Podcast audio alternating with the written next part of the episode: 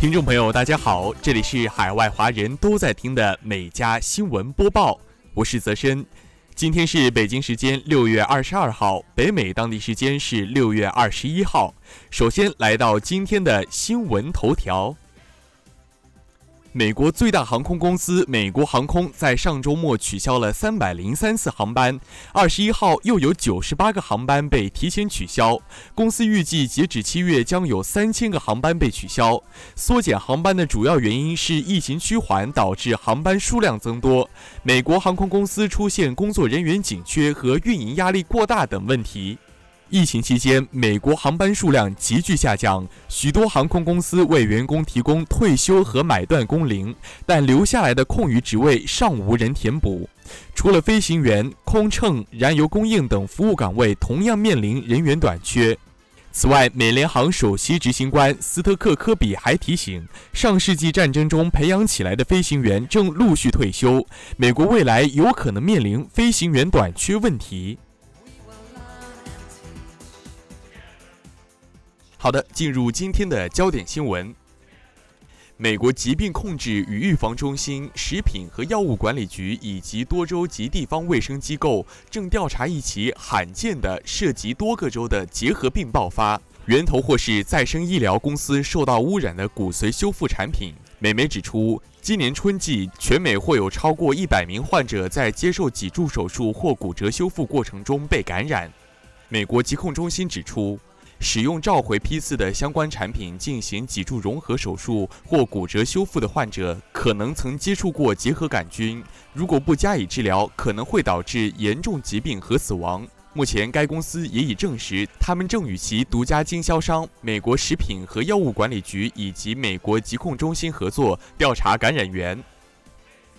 美国国会众议院日前表决废除2002年通过的伊拉克战争授权法。根据美国宪法规定，国会拥有发动战争权，总统作为三军统帅则有指挥战争权。2002年时，因受到伊拉克不断威胁，国会通过授权对伊拉克使用武力决议，授权总统使用一切必要和合适军事手段保护美国国家安全。在众议院表决废除该法案后，有媒体评论称，众议院此举限制了总统发动战争的权利。但是，美国总统拜登此前表示，他支持众议院废除该法律。如果该法案废除，那么拜登将成为自2001年阿富汗战争爆发以来首位同意以此方式限制自身武力使用权的总统。与此同时，按照拜登的计划，自今年5月1号起，驻阿富汗的美军也已陆续撤离阿富汗。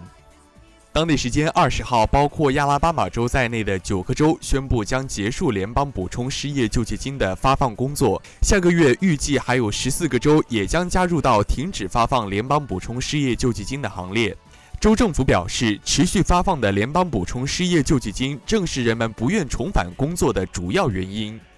根据美国劳工部发布的数据显示，截至本周，美国新增失业四十一点二万人。这一举动导致大约四十四万美国失业者生活来源受到了影响。据悉，各政府将为失业者提供三十天的宽限时间作为缓冲，之后将正式停止发放联邦补充失业救济金。当地时间六月二十一号，美国商务部表示，撤销去年九月特朗普政府时期发布的针对中国社交媒体应用抖音和微信的禁令。此前，美国总统拜登撤销了特朗普政府对社交媒体应用抖音和微信的禁令，并计划颁布一项对外国运营的应用程序审查范围更加广泛的行政命令，取而代之。报道称，根据美国商务部最新备忘录，该行政命令将处理对多个应用软件的审查申请。备忘录称，商务部将在标准决策框架下采取严格的基于证据的分析，来评估和解决外国运营的应用程序带来的风险。旧金山一栋位于太平洋高地的豪华七房七卫豪宅，近日创下了该市有史以来最昂贵的销售记录，售价为四千三百五十万美元。它占地超过了一万一千平方英尺，享有海湾和金门大桥的壮丽景色，并拥有五千瓶酒的酒窖。购买者是神秘机构 NARF NAS LLC。尽管疫情大流行肆虐，但旧金山的豪华房地产市场似乎并未受到影响。根据 Compass 最近的一份报告，豪宅销售额在二零二一年春季创下历史新高，比二零一九年的前一个峰值增长了百分之七十。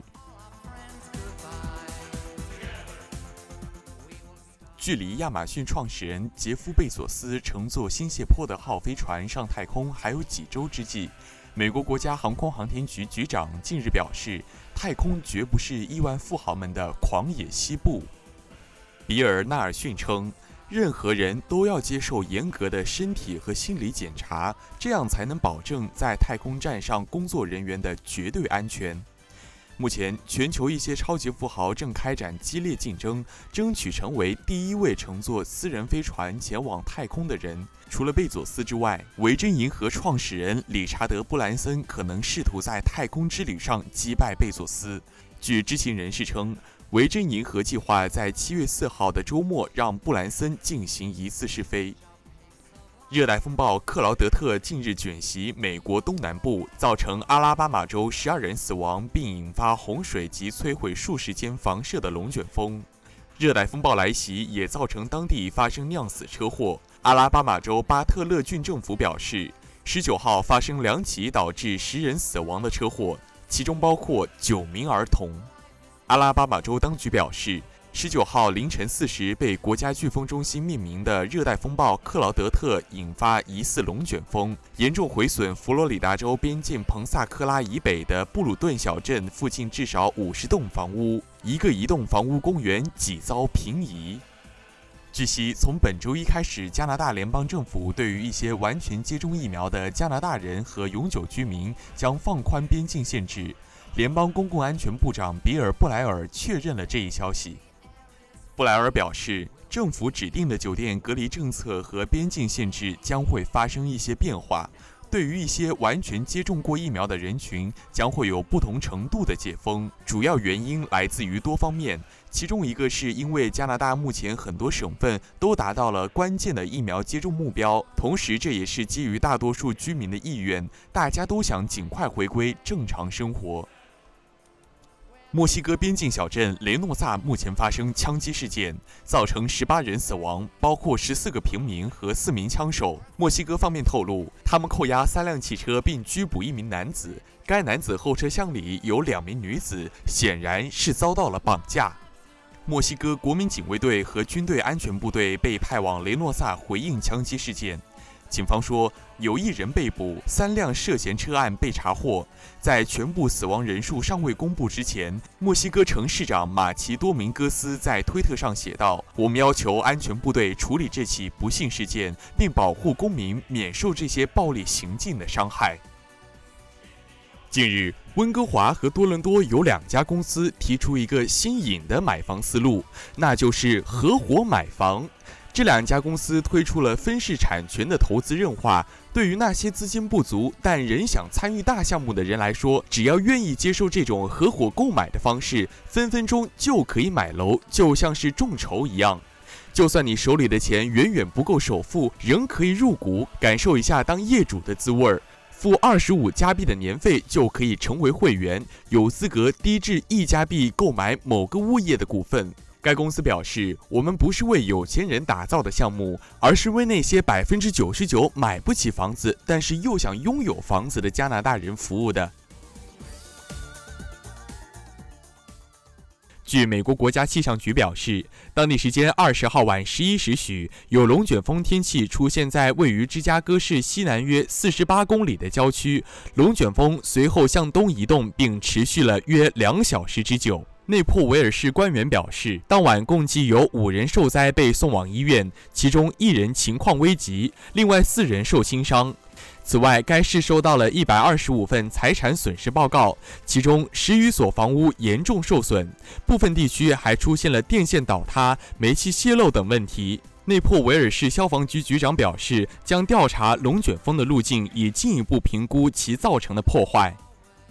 当地时间二十号。巴西一群非政府组织的活动人士在里约热内卢的科帕卡巴纳海滩上插了五百朵红玫瑰，以悼念巴西五十万因新冠去世的人。据巴西媒体报道，巴西卫生部长凯罗加证实，该国新冠肺炎累计死亡病例突破五十万例。巴西媒体预测，该国新冠肺炎疫情或将进一步恶化，累计死亡病例未来三个月恐怕超过美国。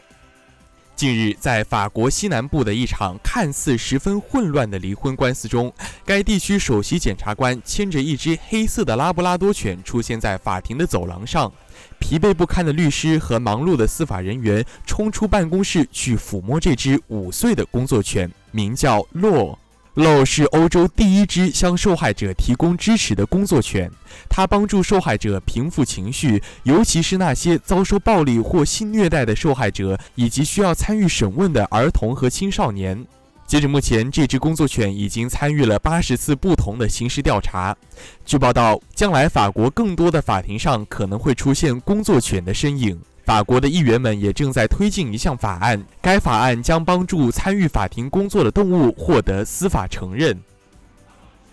六月二十一号是第七届国际瑜伽日，在美国纽约时报广场上，千人练习瑜伽迎接夏至到来。据悉，这项时报广场每年举办的活动，去年因疫情停办，今年的活动则加大了每位参与者的空间间隔。印度总理莫迪也表示，在全球抗击新冠之际，瑜伽仍是希望之光。他还说，在困难时期，瑜伽已成为内心力量的源泉。莫迪还称，医学既注重治疗，也关注康复，并表示瑜伽在康复方面可以发挥作用。一段一只猴子和其他乘客在德里地铁旅行的视频近日在社交媒体上疯传。报道称，这只猴子当时在德里地铁的一节车厢里游荡，在一名乘客旁边坐下后，它还时不时地站起来望向窗外，仿佛是期待去某个地方玩。该视频一经上传到推特，就引来网友调侃：即使他顺利地搭上了便车，但也要保持社交距离。我以为免费地铁票只给女性。印度法律规定，猎杀或随意捕抓猴子属于违法行为。于是，在宗教和法律的庇护下，猴子就越来越肆无忌惮，渐渐成为城市中的通情一族。以上就是今天每家新闻播报的全部内容，我们明天再见。